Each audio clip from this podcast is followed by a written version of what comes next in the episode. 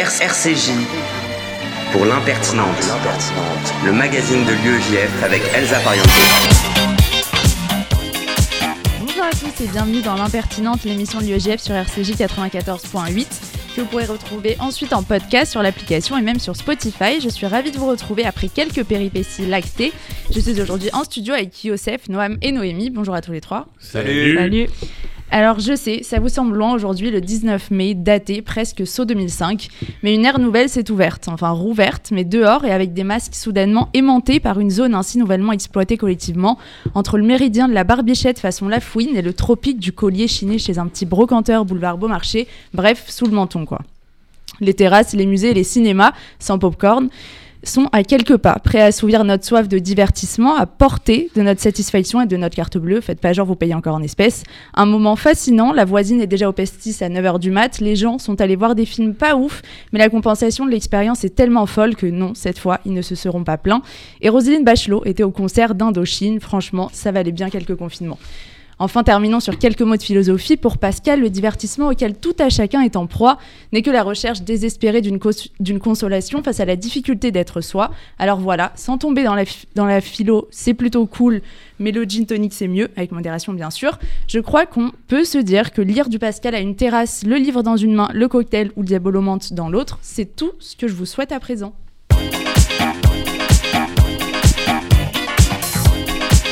Nous commencerons cette émission avec Yosef Murciano, secrétaire national de l'UEJF, qui nous fera un retour sur le ressenti des étudiants sur l'année écoulée et nous parlera de ce qui arrive cet été. Puis nous irons à Menton avec Cécile Toussaint, qui nous parlera de la section qu'elle va y lancer ce soir. Nous retrouvons ensuite Ruth Assedou, qui analysera pour vous les dilemmes de positionnement des juifs américains face au conflit israélo-palestinien.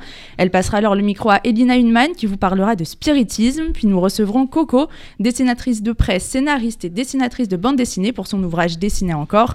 Nous continuerons dans la culture avec Noam Meguira qui est retourné au cinéma, enfin presque. Et nous terminerons avec l'habituelle interview de Noémie Madar, présidente de l'UEJF, l'impertinente. C'est parti pour une heure. RCJ pour l'impertinente, le magazine de l'UEJF avec Elsa Pariente. Youssef, je reviens d'un week-end de formation des présidents de l'UEJF qui a permis, j'en suis sûre, de faire le bilan de l'année étudiante qui se termine et de prévoir la suite avec, j'imagine, un été rempli de surprises. En effet, en effet, un week-end de présidents comme on les aime. Les délégués nationaux et présidents de l'UEJF ont pu confronter leurs idées et se challenger. De discussions sur la menace d'une potentielle victoire du Rassemblement national dans certaines régions de France aux prochaines élections sont sortis des projets, des actions et une volonté toujours plus forte de lutter contre l'extrême droite en France. Ce week-end a aussi été l'occasion de confronter les différentes expériences quotidiennes des étudiants juifs à l'aune du conflit israélo-palestinien. Entre polarisation des débats et importation du conflit en France, les étudiants juifs ont réaffirmé leur lutte contre l'antisionisme et leur volonté de paix. Le danger du Rassemblement national dans certaines régions de France et euh, l'envie de militer pour une paix durable en Israël, voilà deux combats qui font l'ADN de l'UEJF. Mais euh, continue, raconte-nous. Eh bien, les valeurs de l'UEJF sont en effet imprégnées de ces deux luttes primordiales. Mais tu le sais comme moi, le quotidien des étudiants juifs a été cette année profondément modifié par la crise sanitaire. Nous avons pu dresser, euh, durant ce week-end, le bilan des actions de l'UEJF qui ont permis aux étudiants de dépasser cette crise par l'action, le collectif et l'engagement. À Marseille, à Lyon, à Nancy, à Paris ou encore à Nice, ce sont des milliers de colis de nourriture qui ont été distribués aux étudiants en situation de précarité. Par ailleurs, pour sortir de l'isolement à Lyon, à Nice et à Paris également, des espaces de coworking ont permis à chacun de trouver un lieu pour suivre les cours, réviser et sociabiliser, alors que la plupart des bibliothèques de France fermaient leurs portes. En parlant d'espaces de coworking, tu nous euh, parlais au micro de l'impertinente il y a quelques mois de l'ouverture de cet espace à Paris. Comment c'était? Eh bien, Elsa, depuis plus de trois mois, dans le 9e arrondissement de Paris, près de 60 étudiants ont pu se rassembler chaque jour. Le coworking de l'UEGF, c'est près de 300 étudiants inscrits, des centaines d'heures de révision, des milliers de Uber Eats et autant de discussions passionnées. Pour autant, mesdames et messieurs, chers auditeurs impertinents, je me dois de vous l'annoncer. Aujourd'hui, le coworking de l'UEGF à Paris ferme ses portes. On se retrouve ce soir à 19h pour une soirée de revoir pour conclure cette soirée et cette, pour conclure cette action au long cours. Bon, c'est un peu triste quand même, mais avec la réouverture des terrasses parisiennes, j'ose imaginer que tous ces braves gens continueront à débattre passionnément au soleil. Oui, tiens, le soleil.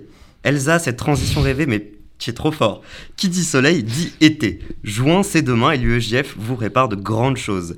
Cette année, du 11 au 13 juin, retrouvons-nous à Nice pour une convention nationale exceptionnelle. Ce temps de rassemblement annuel n'a pas pu se tenir comme la tradition l'exige au mois de novembre pour des raisons que vous connaissez, je ne vais pas remuer le couteau dans la plaie encore une fois, mais maintenant que les restrictions sont levées et le permettent, inscrivez-vous pour un week-end de folie une garden party qui s'annonce mémorable, des rencontres, du kiff, du soleil, tout ça avec des étudiants de toute la France. La convention en juin sur la côte d'Azur, mais euh, que demande le peuple? Évidemment, ce n'est pas fini, le peuple peut demander encore.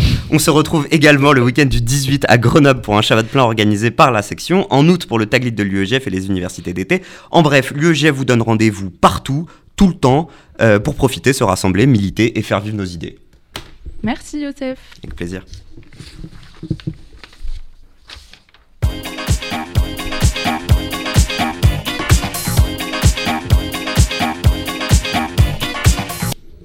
Et on part tout de suite pour Menton. Bonjour Cécile. Bonjour Elsa. Je t'en prie, présente-toi. Alors, euh, je m'appelle Cécile Toussaint, j'ai 18 ans et je suis étudiante en première année à Sciences Po Paris, donc sur le campus de Menton, qui est un campus qui est spécialisé dans l'étude de la région euh, du, de la Méditerranée et du Moyen-Orient. Et je suis également fondatrice et responsable de la branche locale de l'UGF Sciences Po à Menton, donc, depuis novembre 2020. Et c'est une section que nous avons créée ce soir d'ailleurs. Et qu'est-ce qui t'a mené à créer cette section? En fait, euh, en arrivant à Sciences Po, j'étais vraiment étonnée et même frustrée d'apprendre euh, qu'il n'y avait pas d'association juive préexistante, étant donné que, comme je l'ai dit, ce campus est spécialisé dans l'étude du Moyen-Orient, une région qui est euh, particulièrement symbolique pour le peuple juif, puisqu'il l'a habité pendant des millénaires. Et donc, en fait, la création d'une section de l'UEGF sur le campus de Menton de Sciences Po est donc le fruit d'une volonté de rassembler et de donner une voix aux étudiants juifs, de célébrer de partager la culture juive, mais également, je dirais, de lutter contre le racisme, l'antisémitisme et toutes les autres formes de discrimination, comme euh, actuellement, on peut le noter en France, la montée de euh, la haine anti-musulman. Et donc, nous nous engageons euh, à promouvoir aussi la paix et le dialogue dans le conflit israélo-palestinien. Et as-tu rencontré des difficultés particulières au cours de l'année? Oui, donc ça a été une année particulièrement mouvementée, euh, en particulier du, euh, par rapport à la situation au Proche-Orient et surtout le conflit israélo-palestinien, puisque ça peut provoquer au sein du campus euh, d'importantes tensions.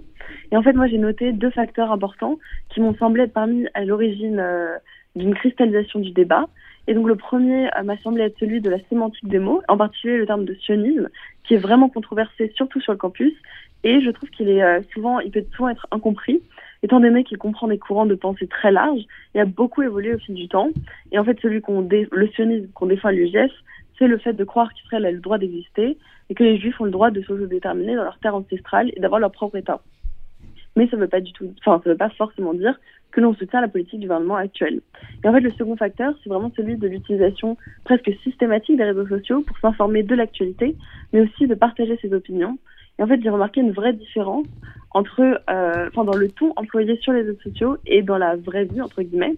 Il y a presque, un, je trouve, un phénomène de dissociation euh, entre sa personne et son compte Instagram, Facebook, Twitter ou autre, donc sur les réseaux sociaux. On est presque anonyme et donc c'est vraiment euh, différent de poster un commentaire agressif ou insultant en ligne et de le formuler oralement en face de quelqu'un.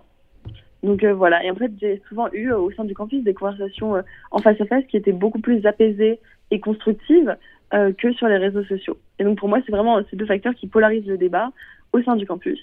Et euh, voilà, à Menton on a vraiment envie de véhiculer l'opinion que euh, on peut être pour le droit des Juifs, avoir un État en Israël, tout en étant pour la libération et le respect des droits des Palestiniens.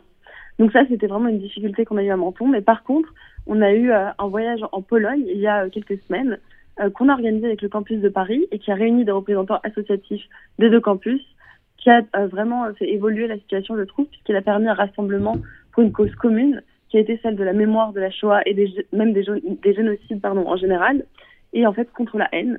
Et ça m'a paru vraiment euh, crucial dans une période de grande tension de s'unir contre la haine et de comprendre jusqu'où elle peut mener, même en ayant différentes opinions. Merci beaucoup Cécile et on te souhaite plein de, de belles aventures avec cette nouvelle euh, section qui, que tu lances ce soir. Merci À beaucoup. bientôt. Et on se retrouve après un peu de musique, c'est Oh My God de Cher.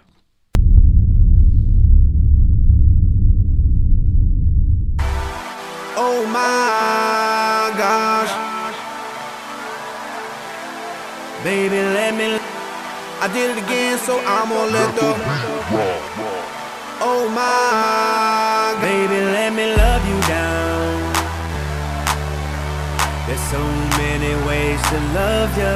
Maybe I can break you down. There's so many ways to love ya. Got me like, oh my God, I'm so in love. I found you finally. You make me wanna say, oh, oh, oh, oh, oh, oh, oh, oh, oh, oh, oh, oh, oh, oh, oh, oh, oh my gosh.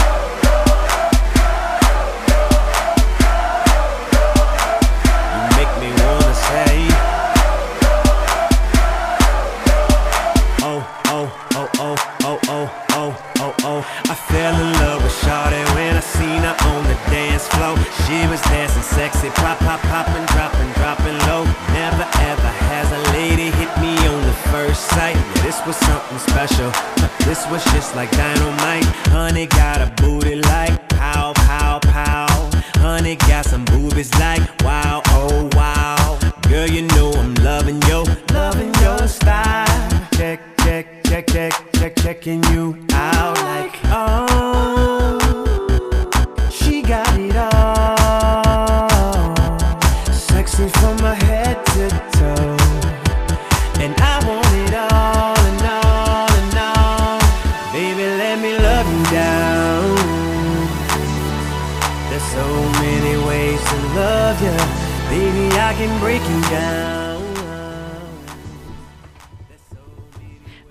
retour dans l'impertinente, l'émission de l'UEJF sur RCJ 94.8 et on accueille tout de suite Ruth Assedou. Salut Ruth Salut Elsa. Aujourd'hui, tu vas nous parler des différents dilemmes auxquels les juifs américains peuvent faire face à cause du conflit israélo-palestinien. Il y a en effet de plus en plus de jeunes juifs américains se questionnent sur le conflit et vont même jusqu'à connaître une véritable crise identitaire. En fait, ils vont aborder le conflit dans un contexte et dans des influences très éloignées de ce qu'ont connu leurs parents et leurs grands-parents. Aujourd'hui, ils voient un Israël qui est relativement puissant et ils estiment que son existence ne semble plus constamment menacée comme on pouvait le penser autrefois. Certains jeunes Américains, alors qu'ils ont grandi en idéalisant Israël, désapprouvent aujourd'hui la politique de l'État hébreu. Et du coup, il va y avoir une espèce de bousculade interne lorsqu'il s'agit des affrontements entre Israël et Gaza, mais aussi lorsqu'ils entendent des propos anti-Israël, puisqu'il leur a été inculqué, comme pour nous en France hein, d'ailleurs, qu'Israël était le protecteur des Juifs du monde entier. Et l'ancien président euh, Donald Trump a apporté un soutien inconditionnel à Netanyahou euh, et à Israël. Comment cela a été vécu par les juifs américains? Alors, il faut savoir que Trump, pendant son mandat, a utilisé le terme votre premier ministre pour évoquer Benjamin Netanyahou, comme si les juifs américains n'étaient pas citoyens des États-Unis mais d'Israël. Mais d'un autre côté, selon le Washington Post, il a considéré que les juifs se serrent les coudes, ne s'occupant que d'eux-mêmes. Et oui, les clichés ont la vie dure. Et évoqué un manque de loyauté envers le peuple juif et envers Israël. Il a même accusé certains juifs américains de ne pas assez aimer Israël. Et donc, on imagine comment ça peut être compliqué pour eux de se positionner et comment cela peut aggraver leur dilemme interne face au conflit. Certains jeunes militants juifs libéraux se sont ralliés au mouvement euh, Black Lives Matter, euh, dont certains membres en soutien à la cause palestinienne glissent parfois euh, vers l'antisémitisme. Oui, la question pour ces juifs américains est comment réagir lorsque les militants de Black Lives Matter avec qui ils ont manifesté l'été dernier accusent Israël d'apartheid ou bien le comparent au régime nazi. Certains vont évoquer un sentiment de trahison et de nombreux Américains s'inquiètent de la comparaison qui peut être faite entre ce qui se passe entre Israël et la Palestine d'une part et le racisme aux États-Unis d'autre part. En tout cas, il faut savoir que beaucoup de juifs trouvent la situation trop instable et dangereuse pour oser en parler, et surtout publiquement. Il faut savoir que nous sommes dans un contexte où les actes antisémites pullulent aux États-Unis. Euh, L'an dernier, on a la Ligue anti-diffamation qui a recensé plus de 1200 cas de harcèlement antisémite en 2020, donc soit une hausse de 10% par rapport à 2019. Tu Donc nous, ça peut être assez compliqué pour eux. tu nous parles des juifs américains qui ont manifesté pour George Floyd, mais ça a été aussi le cas en France, avec notamment euh, la présence de l'UEJF dans ces manifestations. Quel est le ressenti des jeunes juifs de France par rapport à Israël et par rapport euh, au mouvement antiraciste? Eh bien, aux États-Unis, de manière générale, les jeunes juifs vont être moins attachés à Israël que leurs aînés. Euh, chez les adultes de moins de 30 ans, on a environ un juif sur deux qui se dit lié émotionnellement à l'État hébreu, contre près de deux tiers chez les plus de 64 ans. Donc ça, c'est selon une vaste enquête qui a été publiée mi-mai par le Pew Research Center. Excusez-moi pour l'accent. Et pour la France, je n'ai pas les chiffres, mais euh, j'ai l'impression que la situation est quand même différente. Je constate qu'il y a toujours un très fort attachement des juifs français à Israël, avec beaucoup qui ont de la famille là-bas. Et concernant notre position face au mouvement antiraciste, on peut se poser des questions quand on entend des Israël laboratoire des violences policières ou encore des noms à l'annexion d'Israël en Cisjordanie, comme cela a pu être le cas lors du rassemblement pour euh, Black Lives Matter qui a été organisé le 13 juin 2020 à Paris euh, par le comité Adama. Donc moi, je tiens à rappeler la position sur le sujet de Noémie Madar, présidente de l'UEJF, qui a énoncé que le comité Adama divise les gens et que nous devons continuer à nous battre de manière universelle contre le racisme. Je pense aussi qu'il faut savoir faire la part des choses quand on voit que les militants pro-palestiniens se joignent régulièrement aux manifestations sur d'autres questions sociales, comme ça a pu être le cas pour les Gilets jaunes, par exemple. Et donc, nous devons prendre du recul et voir que notre force en France est qu'on continue à intensifier nos actions contre le racisme et à pousser plus pour le changement, malgré les dérives qu'il peut y avoir dans ces milieux antiracistes. Merci beaucoup, Ruth. À la prochaine. Je t'en prie, à la prochaine. Noam Youssef, euh, enfin Noam du coup. Euh, Est-ce que c'est compliqué d'être euh, antiraciste et de se positionner sur le conflit israélo-palestinien? Oh là là. Ouais. Ouais, franchement, ouais, il y a des cadeaux comme ça. Il y a des cadeaux comme ça. euh, Bah, quand il y a des musiques qui se lancent pas, c'était mon Ah, dernier recours comme ça, tu vois. D'accord, donc je suis sacrifié. Euh, Sur l'hôtel du conflit israélo-palestinien, ça me fait plaisir. Non, mais en vrai, euh, je pense que oui, c'est compatible d'abord, euh, parce que euh, euh, ça fait partie aussi de, de la lutte et que c'est un pays quand même qui a été créé euh, comme un État refuge pour les juifs du monde entier et donc quelque part aussi pour lutter contre l'antisémitisme, enfin en tout cas comme un refuge euh, pour, euh, pour euh, un refuge pour les juifs qui subissent l'antisémitisme un peu partout dans le monde. Et aussi parce que on parle du conflit mais en fait en Israël et pour y avoir été souvent quand j'étais à l'UEJF avec les universités d'été et connaître beaucoup d'acteurs de terrain il y a énormément euh, de- de- d'activités et de- d'initiatives de la société civile pour le rapprochement entre les juifs et les arabes, pour intégrer les arabes israéliens à la société euh, comme il se doit. Il y a des villes mixtes où ça se passe très bien. Alors là, on a vu quelques images pendant le conflit, mais moi, ma famille vient de Haïfa et ils vivent un peu comme encore au Maroc euh, avec euh, de l'autre côté les arabes israéliens. Donc il y a des solutions qui existent. Euh, voilà, après, euh, moi je pense qu'on devrait plus on devrait prendre plus de temps justement à parler de ces initiatives que, euh, que à critiquer la politique, même si elle est critiquable, même si des gens peuvent ne pas être d'accord. Euh, voilà, mais, euh, mais je pense que c'est important aussi de mettre en avant que c'est un pays où il y a beaucoup d'initiatives antiracistes et humanistes. Tout à fait. Merci. Ouais. On va faire quelque chose d'important aussi, c'est qu'on accueille dans nos locaux Coco, qui va intervenir très rapidement. Euh, je voulais juste vous souhaiter la bienvenue. Bonjour, merci. Merci. Merci, de, m'accueillir. Bah, merci à vous d'avoir accepté notre invitation. Euh, juste, euh, on a trop, euh, un peu avant euh, votre interview, dire qu'on est ravis de, de pouvoir vous accueillir. C'est important pour l'UEJF qui a toujours été aux côtés de Charlie Hebdo, qui était là devant les locaux quand ça a brûlé en 2011, qui était là à la marche évidemment et aussi partie civile au procès, de pouvoir aujourd'hui entendre votre récit, votre parole qui nous touche particulièrement en tant que militants. Et, et si Noémie, euh, tu veux dire quelques mots là-dessus Euh, je voulais vous, vous remercier et, et rejoindre ce que disait Elsa. euh, votre livre est, est- enfin bande dessinée ou livre, voilà, c'est un mélange des deux d'une certaine manière euh, et, et bouleversant. euh, L'histoire que vous y racontez aussi et, et ça pousse aussi à combattre et, et à agir et c'est ce qu'on fait au, au quotidien en tant que militant de l'UEJF. euh, et quand on vous lit, quand on vous écoute, euh, ça nous ça nous oblige d'une certaine manière. Euh, et donc voilà, je voulais vous, vous remercier et, et repasser le, le micro à Elsa pour euh, commencer peut-être euh, cette interview. Et on se retrouve d'abord dans un premier temps après un peu de musique, c'est Habibi Galbi d'Awa. Habibi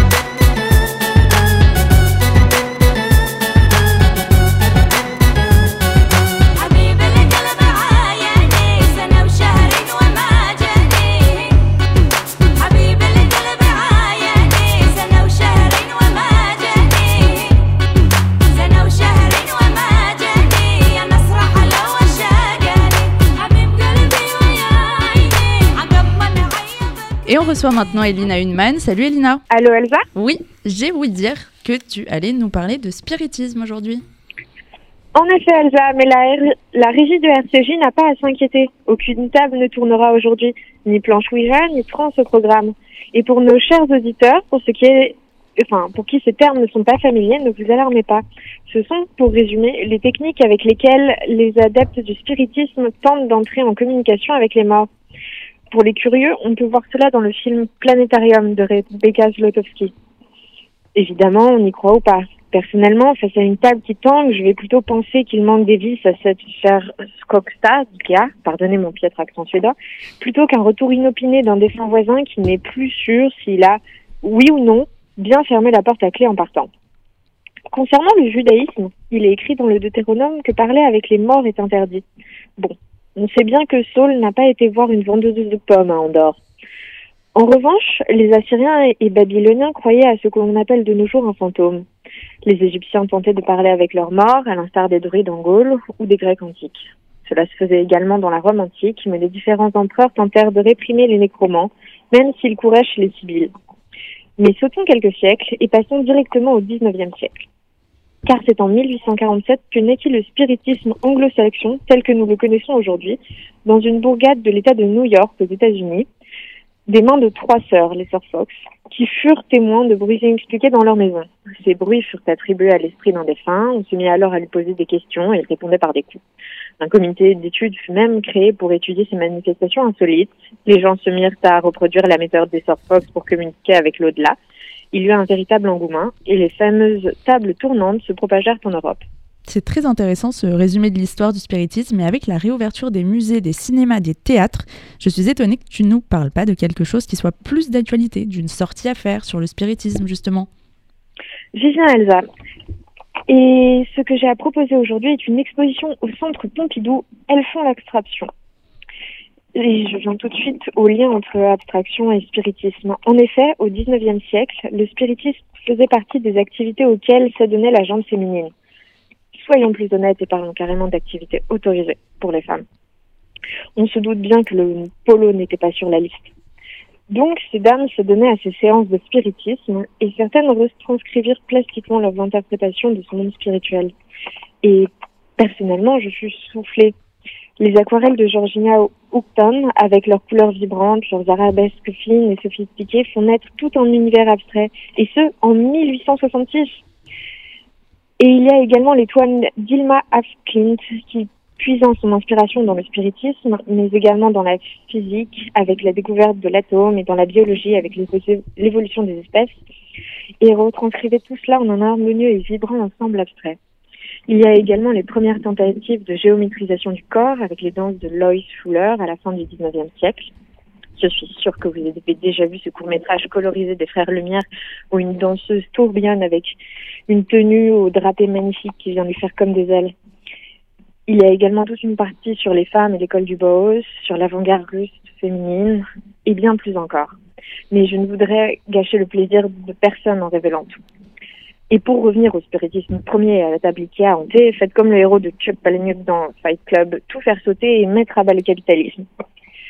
Et dire que j'avais presque réussi à ne parler que de femmes artistes. Mais que voulez-vous Ils sont partout, les hommes. Merci Elina. Merci Elsa.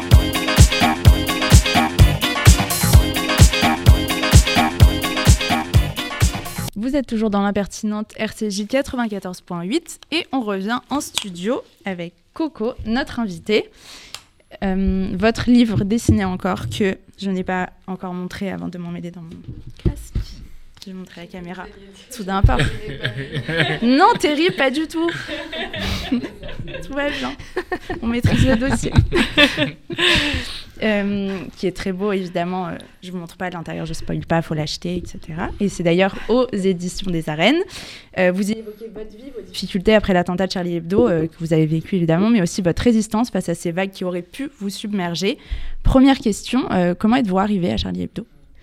Je suis arrivée à Charlie Hebdo euh, un peu par hasard parce que je ne venais pas de ce milieu de dessin de presse. Moi, je faisais mes études, je faisais des dessins plutôt euh, humoristiques, sociétaux, euh, voilà, sur les rapports hommes-femmes, tout ça. J'étais aux Beaux-Arts et c'est un prof qui m'a dit, euh, bah tiens, tes dessins, c'est marrant, c'est un peu trash, va faire un stage à Charlie.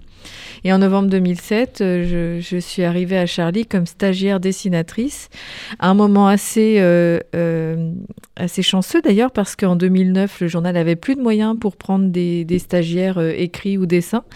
Donc euh, c'était euh, c'était une chance d'y arriver à, ce moment-là et puis de, de découvrir la rédac, l'ambiance, le, travail, les personnalités euh, fortes qui par la suite sont devenues des modèles.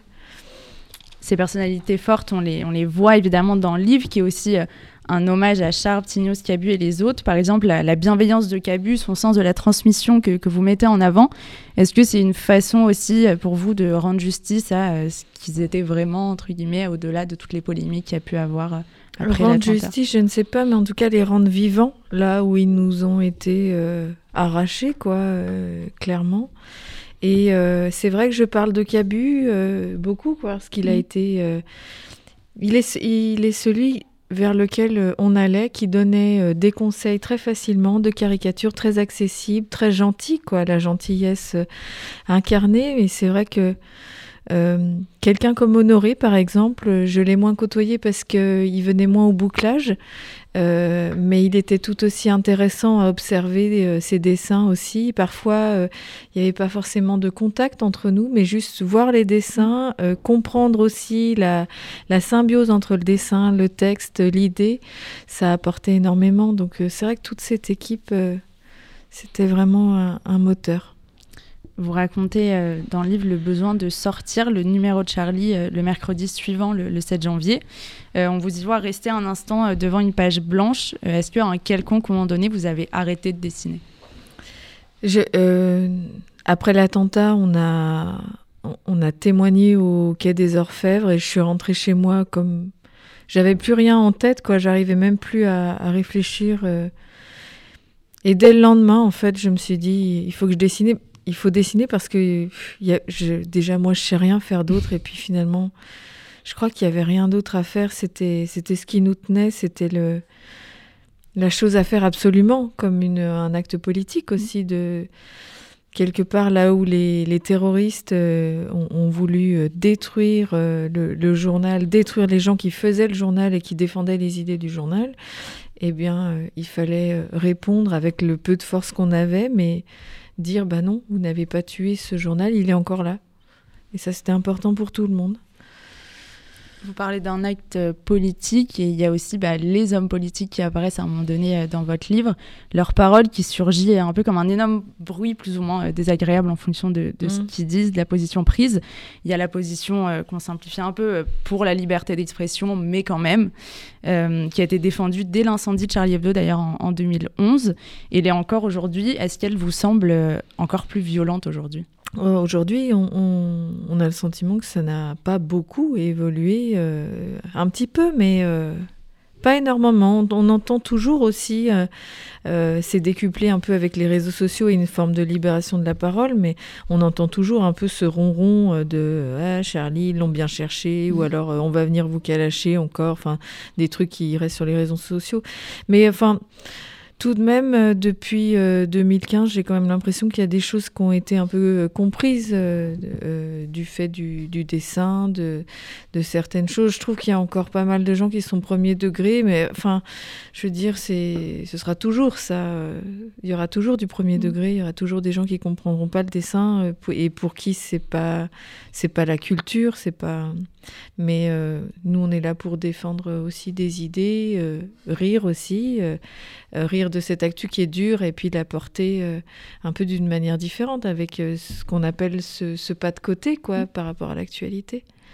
Est-ce que vous, vous sentez dans le monde journalistique, artistique, qu'il y a un recul de cette adhésion euh, presque naturelle à la liberté d'expression ou justement... euh, Ben, on a pu le voir avec des, des faits quand même assez marquants, comme le New York Times, Mm. ou par exemple l'affaire- ce qu'on a appelé l'affaire Xavier Gorce pour un dessin. Mm. Euh, voilà, il y a eu une espèce de polémique sur les réseaux sociaux, et puis ben, euh, le dessin qui avait été publié sur le site de Monde, ben, le Monde a rétropédalé en disant ben, on s'excuse. C'est vrai que c'est impossible de s'excuser quand, euh, quand on fait un dessin. C'est une idée, c'est la liberté d'expression, comme vous le dites, et c'est quelque chose qu'il faut euh, défendre, argumenter, dès le moment où c'est publié, ben, il faut pouvoir l'assumer, que ce soit l'auteur du dessin ou le journal qui, qui publie. Donc euh, oui, parfois on a, on a ce sentiment que, que ça qu'il y a un peu de rétropédalage alors qu'il qu'il faudrait pas. Quand on, quand on fait le dessin on le pense c'est une idée et il faut pouvoir le, le défendre. Et puis euh, c'est aussi une parole quoi. Ça fait partie du débat euh. Est-ce que vous posez une question euh, de la perception avant de, de dessiner ou avant la décision de publication? Est-ce que ces questionnements, ils interviennent? Alors moi, j'essaye de pas penser à, à celui qui va recevoir le dessin, déjà parce qu'il y en a beaucoup. Avec, les, avec Internet, maintenant, il y a, il y a énormément de gens qui voient euh, les dessins. On ne peut pas penser à la réaction d'un tel, un tel, un tel, Mm. euh, et se dire euh, si on, si on, si on rentre là-dedans, ça tue toute liberté d'expression. On ne peut pas prendre en compte tout ça. Ce qu'il faut prendre en compte avant tout, c'est euh, c'est l'idée, c'est ce qu'on a envie de dire. C'est euh, c'est comment on a envie de le dire, c'est le construire et puis, et puis assumer le dessin. quoi. Pour revenir à vous, euh, ce que vous racontez dans le livre de votre vécu et expérience, il y a un moment euh, très fort dans le livre, c'est tous les et si qui vous sont euh, parvenus en tête après le, le 7 janvier. Euh, et si vous aviez poussé les terroristes dans les escaliers, si vous, si vous aviez fui, par exemple, est-ce qu'ils ont disparu ces et si Est-ce que comment vous vivez avec aujourd'hui Ben, je, je- franchement, je serais jamais tellement à l'aise avec ces questions-là, mais ils sont partis aujourd'hui. Mais je serais jamais tellement à l'aise avec ce moment. C'est juste que voilà, j'avais besoin de, dans le livre, de formaliser, de formuler ces, ces obsessions et elles auraient pu gagner n'importe qui. D'ailleurs, c'est c'est vraiment les questionnements qui vous habitent. Après, et ça vous habite d'autant plus que euh, avec la sidération, avec le choc traumatique, euh, j'ai eu l'impression d'être complètement euh, passive sur le moment. C'était pas de la passivité, c'était de la sidération et je ne l'ai pas compris tout de suite. Donc à ça, c'est mêlé pas mal de, honte. Sur le moment, ça a été dur à gérer, quoi, de culpabilité. Voilà.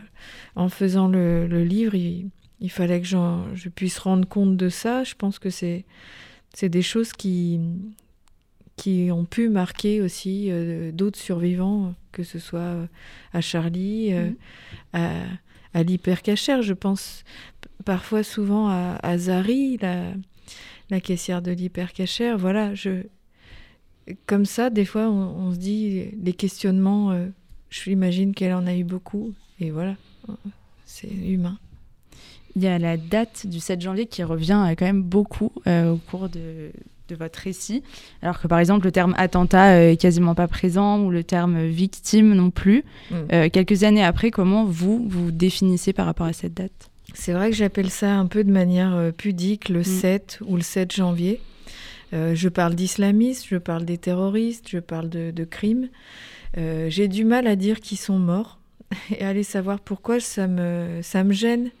Ça me gêne de les enfermer là-dedans. Pour moi, il y a quelque chose d'éternel et j'ai du mal à. c'est presque comme si je me résignais à, quelque chose et j'ai eu du mal à, dire certains trucs, ouais.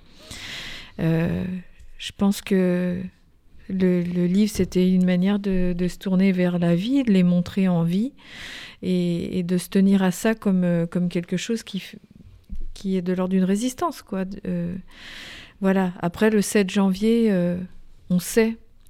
On sait ce que c'est aujourd'hui, les 7, 8 et 9 janvier. On... C'est dans la tête euh, de tous. euh, voilà. Il y a énormément de positif, de tendresse, d'espoir aussi euh, dans votre livre. Euh, vous racontez une scène à une manif, euh, enfin un rassemblement de Civitas. Franchement, j'avais envie d'être avec vous pour leur dire que non, non, je, je prie pour vous, je suis très heureuse avec vous. Alors que vous étiez en train de faire un reportage pour Charlie. Avec mon cierge. oui. Euh, Est-ce que parler de ces événements-là, c'est aussi euh, en fait donner à voir ce que vous faites vraiment au-delà de, toutes les caricatures, parce que en fait c'est ça votre travail euh, C'était donné à voir euh, les débuts, c'était donné à voir aussi euh, la belle énergie Mm. qu'il y avait euh, avant l'attentat. La C'est vrai beaucoup. que le journal euh, remontait un peu des dettes. Il y avait une. même la, la réunion, la réunion du, du 7 janvier, juste avant, c'était festif, c'était joyeux, c'était la, la première réunion de l'année. Oui, je. Il fallait, il fallait montrer un peu les, les dessous, ce qu'on ne connaît pas, puisque ce que moi j'ai ce que moi j'ai vécu, euh, voilà, des premiers apprentissages avec Cabu. Ensuite, c'est vrai que ce reportage Civitas, bon, j'en avais fait un euh, quelques années avant d'ailleurs avec euh, Zineb El Razoui à la mosquée euh, Jean-Pierre Timbaud, une mosquée de femmes. Mm. On, on, est- on était allé euh, là-bas aussi. C'est vrai que j'aurais pu le, le raconter aussi parce que c'était c'était marrant. c'était marrant d'être en immersion comme ça. Et moi, je, je découvrais ça avec beaucoup d'enthousiasme, beaucoup de beaucoup d'excitation à l'époque, ouais. Et on la partage. Et euh, il y a aussi un, un rôle euh, dans ce que vous faites, caricaturer euh, les politiques, les religions, souligner avec humour les dérives, euh, les incohérences en France et ailleurs d'ailleurs. Ça a une vraie fonction dans une société euh, démocratique. Euh, Est-ce que vous y sentez les jeunes sensibles, notamment dans le cadre de l'association Dessiner, Créer, Liberté? Dessiner, créer, Ouais. liberté, oui, c'est le travail que, que portent Séverine Théot et Agathe André, notamment.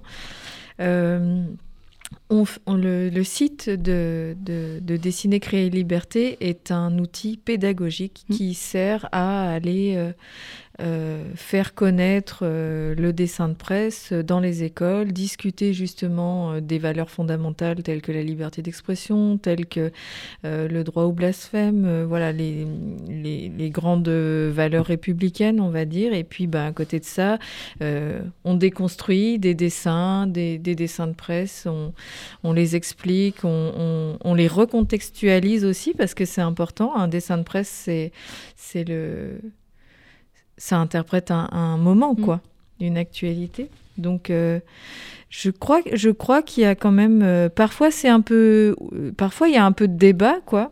Mais bien souvent, à- au bout d'une heure ou deux d'échange, eh ben, les enfants, les élèves, alors il y a plus ou moins grand, hein, ce- mais ils comprennent des choses. Et ça, c'est important de, de pouvoir le faire. Oui, Tout le monde n'y a pas accès.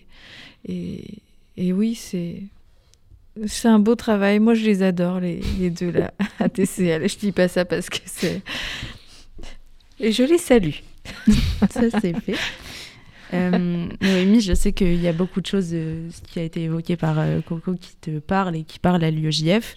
Euh, toi, voilà, pourquoi c'est toi, c'est quoi pour toi, pardon, Charlie Hebdo, le combat pour la liberté d'expression, à quoi ça renvoie? Euh, Charlie Hebdo, c'est un souvenir familial d'abord, parce Mhm. que j'ai souvent vu euh, Charlie Hebdo euh, sur euh, la table de nuit de mon père ou les, les gros livres qui récupéraient toutes les unes des, des dernières années euh, de Charlie. Donc c'est ça déjà qui m'a marqué. Moi, j'ai mon parcours militant, il a, disons, pris un tournant au moment euh, des attentats euh, de Charlie Hebdo et de l'hypercachère et, et de Montrouge, parce qu'à ce moment-là, euh, ben, ce moment de violence inouïe dans la société, Sacha Rengewirtz, qui était président de l'UEGF à l'époque, a apporté une voix à la fois d'espoir, qui était très difficile pour les Français et pour les Juifs de France aussi à ce moment-là, et une voix de combat en même temps. Euh, et pouvoir dire l'horreur tout en disant euh, la volonté euh, de vouloir rester en France, être en France et construire no- notre avenir en France. Et, j'ai l'impression que c'est ce que vous faites aussi par ce livre, d'une volonté de, construire aussi, pouvoir dire tout en, en voulant construire. Et, je sais que vous avez sorti ce livre juste après le procès, juste après finalement avoir témoigné au procès, euh, avoir entendu les autres témoignages, euh, la plaidoirie de Richard Malka aussi. Euh, Est-ce que c'était nécessaire de pouvoir parler avant dans ce cadre-là pour pouvoir sortir ce livre et c'était comme une suite logique ou est-ce que ça aurait pu être autrement Non, j'ai. Moi, je l'ai pas pensé comme ça. Euh, au moment où on a appris qu'il y avait une date pour le procès, d'ailleurs, ça a été repoussé. Ça devait être en mai, puis ça a commencé à la fin de l'année. Euh, et ben, je me suis projetée, voilà, à, aller euh, à la cour d'assises parce qu'il fallait témoigner, il fallait pouvoir dire les choses, dire ce moment et puis raconter aussi intérieurement tout ce que ça avait généré. Donc c'est à ce moment-là que j'ai commencé à, dessiner, c'était à peu près autour de septembre 2019. Euh, pour je sais, j'ai pu, j'ai pu employer ce terme pour me préparer, mais à la cour d'assises, je me suis rendu compte que j'étais prête de rien. J'aurais pu euh, essayer d'anticiper dans ma tête ce moment euh, mille fois. Ça n'aurait jamais été comme, comme je l'ai vécu à ce moment-là.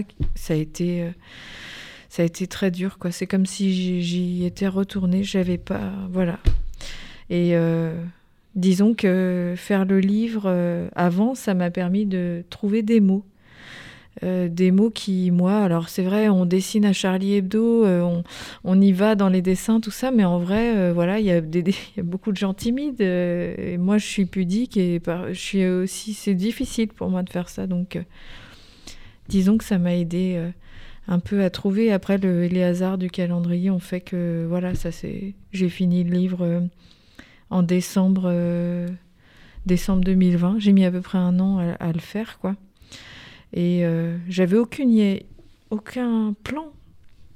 Dans ma tête, il y avait les séquences, euh, comme vous le disiez, les et si, toutes ces séquences qui m'avaient obsédée et, et qui- qu'il fallait raconter. Le, le bouclage, ça semblait, euh, ça semblait nécessaire aussi de parler de ce moment, de, de reconnaître aussi le courage de Luz aussi à ce moment-là, qui, qui vraiment est allé, euh, je pense, euh, au-delà de lui-même pour se trouver ce, ce dessin historique et, le courage de, l'équipe, quoi. euh. J'ai construit en, de manière morcelée, et puis j'ai, j'ai voilà. Et puis à la fin, j'ai regardé ça et je me suis dit, Pouah, j'ai fait un livre, ouais, pff, ça fait bizarre, hein. Bah, vous avez bien fait, franchement, pour l'avoir lu. Et merci beaucoup, en tout cas, d'avoir accepté euh, d'être notre invité. Vous restez avec nous. Il nous reste une chronique, celle de Noam Meguera. Noam, bon, tu étais censé nous parler de culture, mais je crois que tu as, un peu brillé ce week-end. Euh, bonsoir les Hey, bonsoir Elsa. Chronique Express parce qu'il ne reste plus beaucoup de temps. Elsa, je vais te décevoir, mais pas du tout. J'ai pas été au cinéma. J'aurais aimé pouvoir te raconter ma première séance à la réouverture de l'UGC Normandie, le confort des sièges bleus, le trépinement d'impatience quand la lumière se tamise, ou encore la larme qui coulait sur ma joue lors des premières minutes du film. Mais que nenni Elsa, malheureusement, je le confesse, je vais en décevoir plus d'un. Mais depuis la réouverture du temps, je n'ai pas eu de, la réouverture des cinémas, je n'ai pas eu le temps de me rendre dans un lieu de culture. Pire, depuis 12 jours, j'erre de temple du mercantilisme en temple du mercantilisme. Mais comment ça se fait? Que se passe-t-il? Qui sont-ils? Quelles sont leurs méthodes? Du calme, Bernard de la Villardière, du calme. Je vais tout expliquer. C'est simple, je suis en plein déménagement et je dois dire que c'est la reste. Je pensais venir avec ma valise et Mzepo dans mon bendo. Détente, mais le destin en a décidé autrement. Ah oui, c'est vrai. Pour les néophytes, bendo. C'est un mot d'argot pour désigner le quartier, la banlieue, la tessie, le terre-terre, quoi. En général, ça définit un lieu où on est chez soi, on est bien.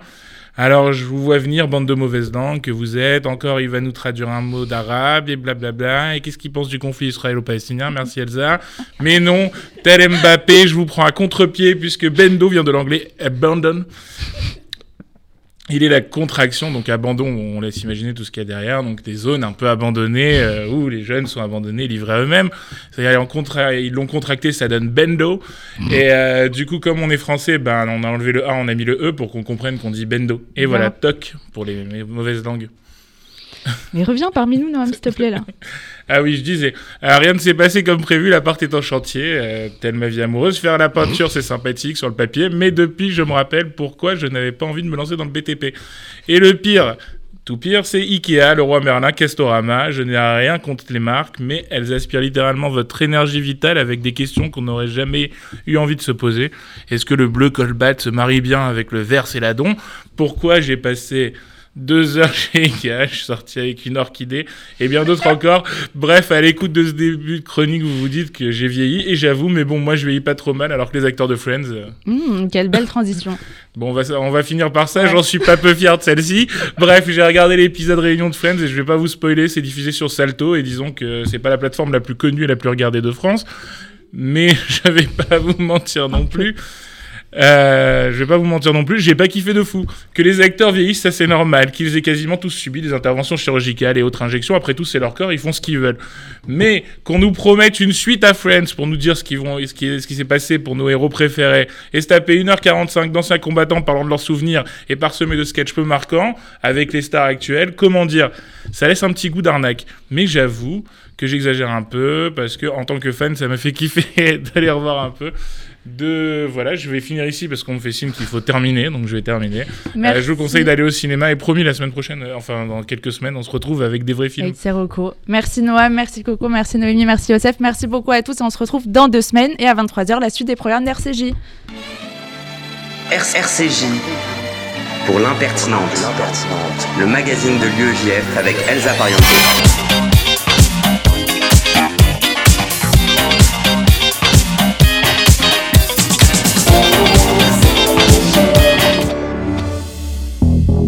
En 2021, on fête les 100 ans de la radio Les 40 ans de la libération des ondes, et le lancement de la radio numérique DAB+ en France.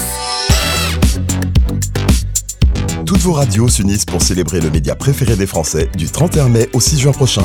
Émissions spéciales, ateliers, concerts, live stream, journées portes ouvertes. Découvrez tous les événements proches de chez vous sur le site fête-de-la-radio.com et sur les réseaux sociaux.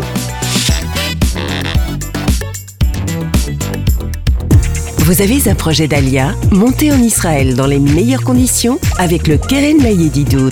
Le Keren Layedidout répond à toutes vos questions sur l'Alia et vous accompagne en Israël les six premiers mois. Aide financière, emploi, éducation et suivi de votre intégration. Toutes nos aides viennent en plus des aides gouvernementales. Alors n'hésitez pas, faites votre Alia avec le Keren Layedidout. Keren Layedidout 01 83 80 95 55 et yedidout.org. Victor Vince, directeur général du Magen David Adom France. Chers amis, les secouristes du MDA entrent dans la nouvelle étape de leur combat contre le Covid-19. Une campagne de vaccination sans précédent est en cours en Israël. L'objectif?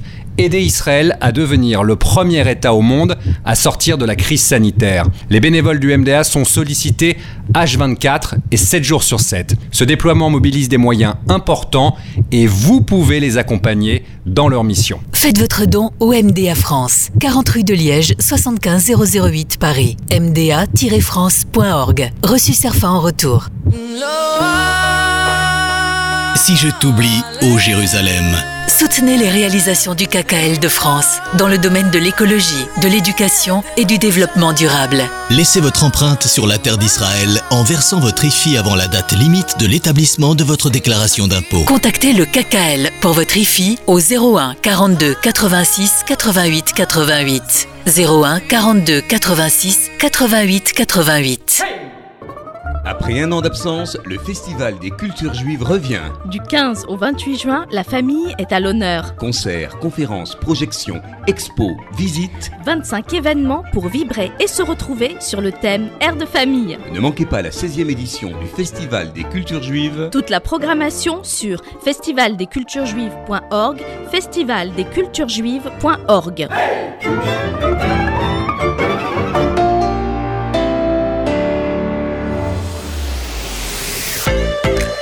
RCJ, un média du Fonds social juif unifié.